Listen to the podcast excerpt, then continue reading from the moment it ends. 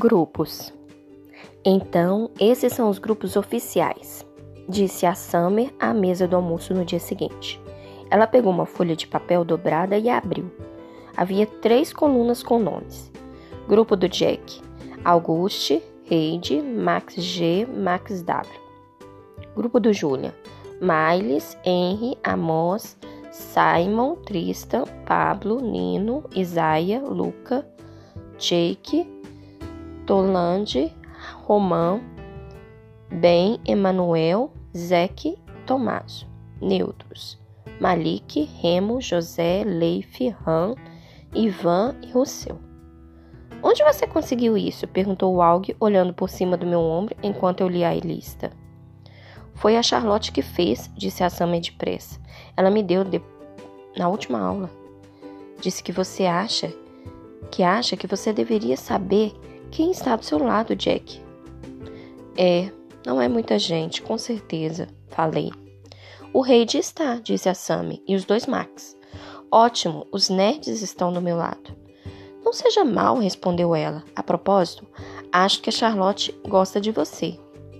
É, eu sei. Você vai chamá-la para sair? Está brincando? Não posso agora que todos estão agindo como se eu tivesse a praga. Assim que as palavras saíram da minha boca, percebi que não deveria ter dito aquilo. Houve um momento constrangedor de silêncio. Olhei para o Alg. Tudo bem, disse ele, eu já sabia. Foi mal, cara, falei. Mas não sabia que eles chamavam de praga. Achei que fosse algo como o toque do queijo ou algo assim. Ah, como é em Diário de um Banana? Assenti. A praga realmente soa melhor, zombou ele como se alguém pudesse pegar a peste negra da feiura. Ao dizer isso, ele fez sinal de aspas com os dedos. Acho horrível, comentou a Sammy. Mas o Aug deu de ombros tomando um gole de suco. De todo modo, não vou chamar a Charlotte para sair, falei.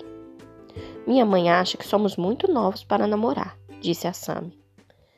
E se o rei te chamasse você? Perguntei. Você aceitaria? Dava para ver que ela estava surpresa. Não, é só uma pergunta, falei rindo. Ela balançou a cabeça e sorriu. Por quê? O que você sabe?